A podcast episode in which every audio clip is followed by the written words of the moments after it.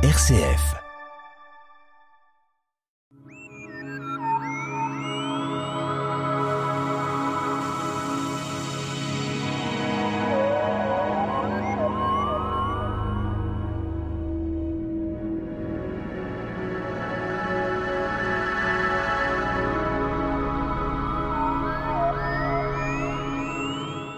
Le phénomène de l'équinoxe de printemps est observé deux fois par an. Axe et position de la Terre sont indispensables pour se donner une visibilité et les dates d'observation peuvent éventuellement changer. Notre invité, Nicolas Rossetto, du Club d'astronomie Les Pléiades. Alors, quand on parle d'équinoxe de printemps, on se réjouit, le, le soleil va arriver, le beau temps, mais ça n'est pas toujours pareil à certains endroits. Alors, le moment de l'année, on avait déjà fait une émission sur l'équinoxe d'été, et là, l'équinoxe de printemps, c'est un peu différent. Oui, en effet, nous avions fait une émission sur l'équinoxe d'automne. Bonjour Pierre, bonjour à tous. Et euh, cette fois-ci, nous parlerons de l'équinoxe de printemps, donc équinoxe, hein, la définition n'a pas changé, c'est le moment de l'année où les durées du jour et de la nuit sont égales si on fait abstraction de la réfraction atmosphérique. Et ceci, peu importe la position de l'observateur sur Terre. Donc on a une possibilité de les, de les voir. Alors c'est un phénomène deux fois par an. Ben, euh, on vient de l'expliquer. Pourquoi une automne et un printemps et peut-être euh, un été? Alors en été, euh, ce sera plutôt le solstice de la même manière que nous avons eu deux choses différentes. Voilà, deux choses solstice différents. Donc, si on considère le mouvement euh, de manière générale, donc le, le, le jour sera de plus en plus euh, important et euh, à partir de l'équinoxe de printemps, alors qu'à partir de l'équinoxe d'automne, le jour sera de moins en moins important, de moins en moins long. Donc, on a une oscillation de la durée du jour et cette oscillation de la durée du jour vient de l'axe de rotation de la Terre qui est incliné par rapport au plan de rotation de la Terre autour du Soleil. Oui, une inclinaison tout à fait particulière pour cet équinoxe. Alors là, cette année, euh, vous allez nous donner les dates et les heures locales en France, et puis on verra que dans certains endroits, ça n'est pas la même chose. Peut-être donc euh, deux fois par an. Alors, dans le Jura, en France, la date et l'heure alors, dans le Jura, en France, bon, cette année, finalement, euh, l'équinoxe de printemps se produira précisément le 20 mars à 22h24, heure locale française, France métropolitaine. Mais nous l'avions dit tout à l'heure, l'équinoxe se produit à une heure précise, mais peu importe la position de l'observateur. Par contre, là, on parle d'en heure locale, donc en fonction de la position, on adaptera l'heure pour qu'elle soit locale. Les personnes qui voudraient observer se bien tiendront sur ce que vous dites avec des horaires. Oui, alors au pire, on pourra aller vérifier à l'IMCCE, l'Institut de mécanique céleste, chez laquelle je suis allé chercher l'information.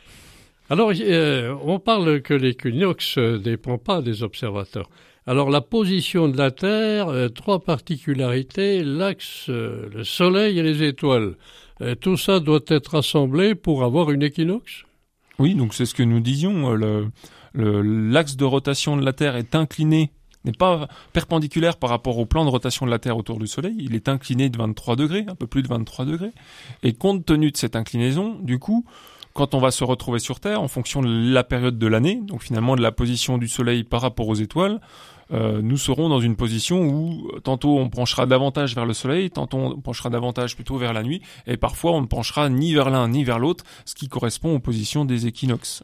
Alors, euh, pourquoi les étoiles sont dans, euh, à être considérées? Donc, elles sont pas forcément fixes, elles peuvent bouger, tout est en phase pour définir d'une façon parfaite. Alors, on se repère par rapport aux étoiles, étant donné qu'elles sont tellement lointaines que de notre point de vue, elles ne bougent pas les unes par rapport aux autres. Donc, lorsqu'on observe des astres plus proches, comme le Soleil, comme les planètes, on se repère par rapport aux étoiles parce que, euh, on va dire, pendant une centaine d'années. Donc le long d'une vie d'homme, ces étoiles-là ne bougent pas les unes par rapport aux autres. Donc ça fait un repère relativement fixe.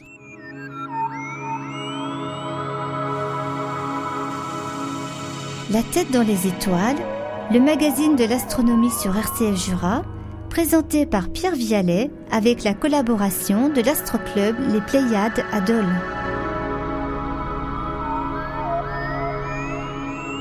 toujours notre invité, Nicolas Rossetto, du Club d'Astronomie Pléiade, pour parler des équinoxes de printemps. Nous avons donné les dates et le lieu en France, bien sûr.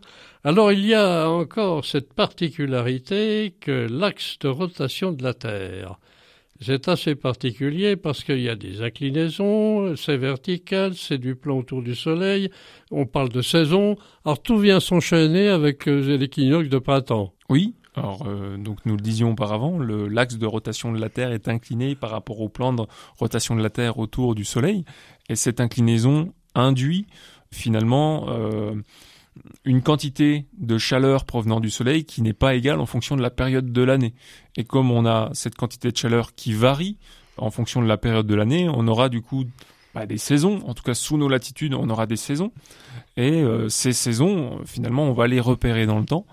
Et à l'intersection des saisons, on va repérer ces euh, particularités astronomiques, donc les équinoxes et les solstices. Donc ces saisons, évidemment, que lorsqu'on les regarde sur le calendrier, elles sont datées. On voit par exemple que cette année, le mois de, le printemps, c'est le 20 mars. Euh, au cours d'une autre année, ça peut être décalé.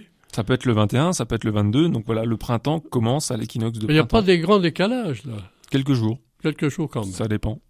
Alors c'est tout à fait important de parler que, bon, vous avez donné la possibilité de voir euh, dans nos Jura en France, mais il semble bien que dans différents pays, hein, euh, les équinoxes euh, sont peut-être différentes. Hein.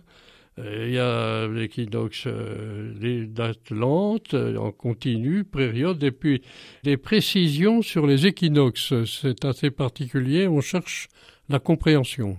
Alors, ce que nous avons pu remarquer euh, avec les observations astronomiques ces derniers millénaires, donc les traces que nous avons pu en avoir et les connaissances que nous en avons aujourd'hui, il a pu être remarqué qu'il y a un mouvement de précession. Précession, j'ai pas dit précision, excusez-moi. Ah, voilà, un mouvement de précession. Donc imaginez une toupie que vous lancez euh, sur une table, vous la faites tourner, vous remarquez que l'axe de rotation de la toupie tourne également. Donc la, la toupie tourne autour de son axe et cet axe de rotation vient décrire un cône, vient finalement tourner lui-même. Et finalement, c'est ce qui se passe, c'est ce que nous avons observé, ce qui a été observé, mesuré pour l'axe de rotation de la Terre. Ce dernier tourne comme l'axe de rotation d'une toupie tourne, et ce phénomène-là se produit en 26 000 ans.